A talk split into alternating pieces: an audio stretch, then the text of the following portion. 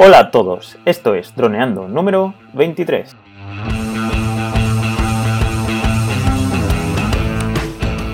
Bienvenidos a este lunes 2 de julio, ya julio, madre mía, al podcast de temática dron, en el que aprenderás a ganar dinero con tu dron. En el programa de hoy hablaremos de novedades o rumores, porque tenemos el Mavic Pro. Pero bueno, antes recuerda que nos puedes contactar por Facebook o vía web en droneando.info. También por mail en contacta.droneando.info. Bueno, como siempre, estamos Cayetano Solano, especialista en drones, y yo, Dani Dura, especialista en apps. ¿Qué tal, Calle? Ya lunes. Y Julio, madre mía, qué calor que fa. Hola a todos, sí, pues muy contento de hablar, eh, o sea, muy preparado para hablar de uno de los drones que va a dar mucho que hablar este verano y seguramente todo el año, como es el Mavic Pro 2. Así que muy preparado para esto. Genial. Pues bueno, pues eso, todos son rumores, ¿no? Por ahora no sabemos nada por parte de, de DJI. ¿O sí? ¿O qué nos puedes contar sobre eso? La verdad es que sabemos poco porque mientras, por ejemplo, la semana pasada, el, viernes, hablábamos del, del Parro Tanafi con datos ya confirmados por ellos mismos en la web, con, el, con este no podemos confirmar tanto porque DJI lleva sus estrenos con mucho secretismo, hace sus, eh, sus keynotes tipo Apple y hasta que no lo presenta mm, no se sabe muy poco, lo que se filtra y poco más. Entonces, de lo que vamos a hablar son de las filtraciones más o menos confirmables, o sea, más fiables entre comillas, porque esto nunca es oficial, pero que nos van a, a, dar una idea de lo que va a ser el, el Mavic Pro 2. Así que vamos a ponerlas un poco en contexto y vamos a ver qué clase de dron nos vamos a encontrar. Pues genial. Entonces, analizamos un poquito cómo lo vamos a ver, ¿no? Como siempre, un poquito la autonomía, la cámara, ¿no? Todo esto. Es un, eh, es un dron que ha retrasado, eh, ha retrasado bastante su, su aparición. En un principio iba a ser en mayo, luego pasó a junio y ahora tenemos como fecha el 7 de julio, que esta sí que parece en definitiva, porque ya hemos visto el, póster con el, con el anuncio del Keynote, de la Keynote. Entonces, nos vamos a encontrar a un dron que por fuera va a ser muy parecido al Mavic Pro original. Recordemos, una estructura plegable, con las patas muy diferenciadas respecto al cuerpo, que se podía meter prácticamente en un bolsillo, ¿no? Pues mm, por fuera va a ser prácticamente calcado. Ahora bien, por dentro van a cambiar cositas, como por ejemplo la autonomía. La autonomía en, un principio del Mavic Pro original era de unos 27 minutos. Sacaron una versión Platinum, creo que se llamaba, con unos 30. Y se está hablando de que la autonomía del Mavic Pro 2 va a llegar a unos 33 minutazos, que es algo ya. es una notición, notición. Con una batería que pasa de los 3.820 mAh a los 4.820 mAh. O sea que el, aumento es, eh, vamos, significativo tener un dron que pasa de la media hora eh, de vuelo ya es un avance de toda la industria en general muy, muy importante, ¿vale?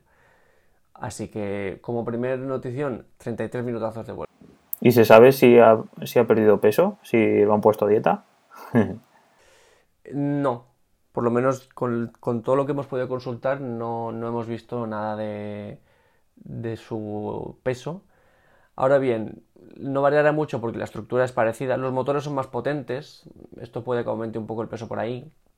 La batería, al ser, al tener más tamaño, también debería de, aumentar un poquito el peso, pero bueno, no, tenemos ningún, nada, ningún dato, así que no podemos confirmarlo. Pero ya te digo yo que para llegar a 33 minutos no habrán aumentado mucho el peso, eso seguro. No. Luego mm, hemos visto que podría tener una velocidad entre los 65 y los 70 km por hora, que está súper bien, o sea, súper bien. 70 km por hora es una velocidad top. Recordemos que los Phantom llegan a, a, 73 en su modo Sport, aquí ya 70 es muchísimo. Evidentemente luego está el Inspire con sus 110 km, pero eso es otra liga. Pero bueno, tener un dron que cabe en un bolsillo y que luego puede volar a 70 km por hora está súper bien, así que segunda notición. Y luego un gimbal, que era el gran punto débil del, Mavic Pro original, pues aquí un gimbal mejorado. No explica cómo.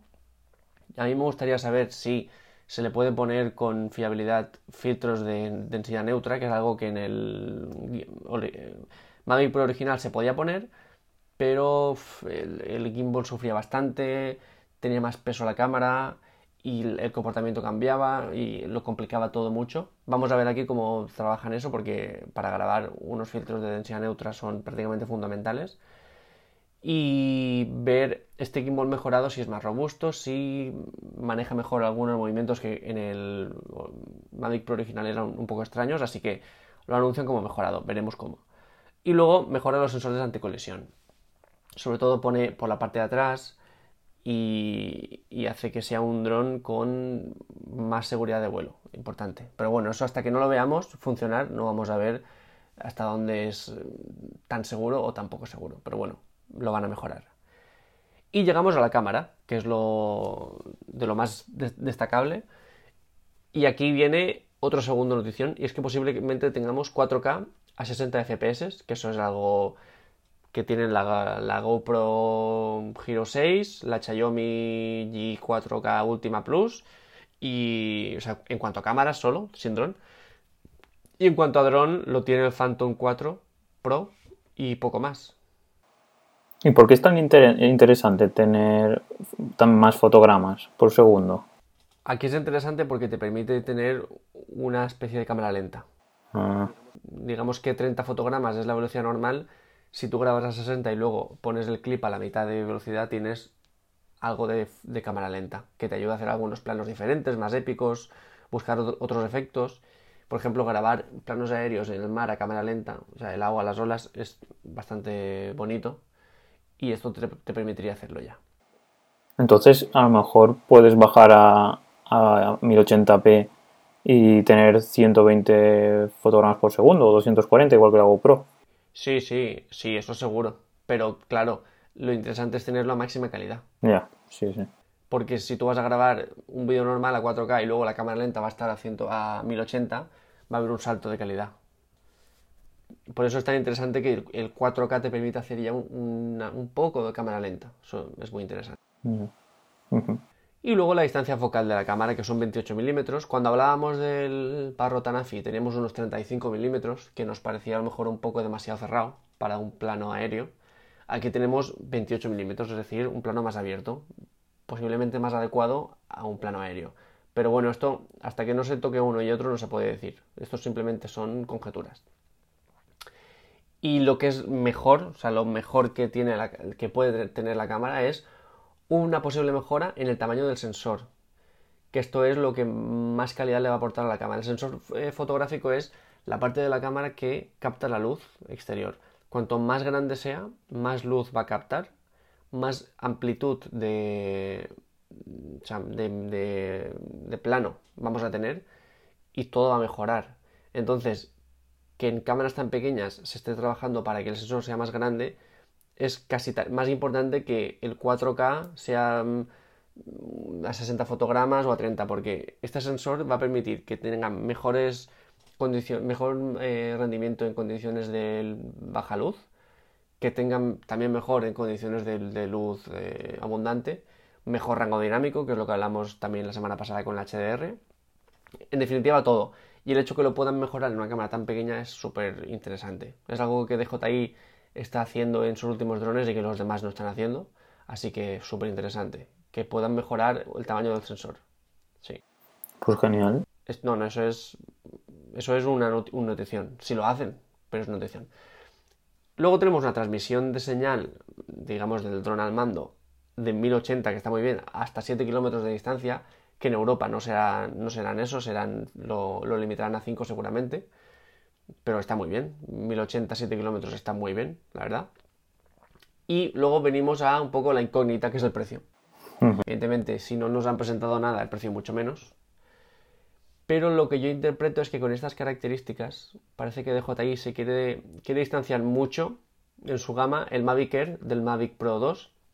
Algo que cuando salió el Mavic Air un poco se solapaban el, el, Mavic Pro y el Mavic Air porque tenían cosas muy parecidas por un precio que el Mavic Air era mucho más competitivo. Entonces yo creo que lo que han querido o lo que van a querer hacer con el Mavic Pro 2 con estos avances es separarlo mucho, es decir, que sean productos muy distintos. Esto en el precio que significa, pues que seguramente el precio sea muy distinto también. Si el Mavic Air nos costaba 600, eh, 700 euros, ¿no? Sí, con el mando un poquito más, pero sí. Pues eso. El Mavic Pro 2 seguro, pasará los 1000 euros eh, tranquilamente y eh, puede que se acerque a los precios del Phantom 4. Es decir, ya que se acerque a unos 1500.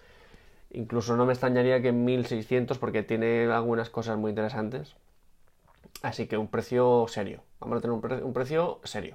Pues genial, porque una cosa, ahora el Phantom Pro, el Phantom... Porque tú tienes el 4, ¿no? Sí. El Phantom Pro ahora ha subido de precio, ¿no? Ahora vale 1400 o así, o... No, porque, a ver, salió, salió el Phantom 4. Sí. Luego salió el Phantom 4 Pro. Sí. Con algunas mejoras y un poquito más de precio. Y ahora ha salido el Phantom 4 Pro V2, o sea, versión 2, sí. del que hablaremos con unas mejoras aún más significativas y con un precio un poquito más alto. Entonces, la gama del Phantom 4 se ha separado también en precio, ha ido subiendo, ya ha pasado los 1600 sobradamente.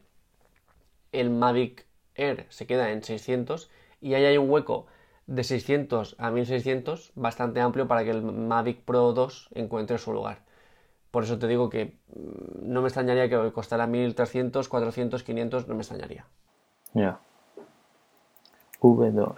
Pues sí, pues genial. Pues un dron muy, muy, muy interesante para tenerlo en cuenta porque va a salir de aquí nada. O la Keynote va a ser de aquí nada. Y bueno, lo bueno de JI es que suele, cuando saca la Keynote, al poco tiempo ya lo podemos encontrar en nuestras tiendas, en, tanto en la Apple Store como en Internet, como en la tienda online de DJI. No suele tardar mucho. Sí, ellos cuando lo presentan es para venderlo, así que seguiremos muy atentos a este dron y cómo se va, qué cosas va haciendo y seguiremos hablando de él seguro, segurísimo. Pues genial. Pues nos despedimos, Calle.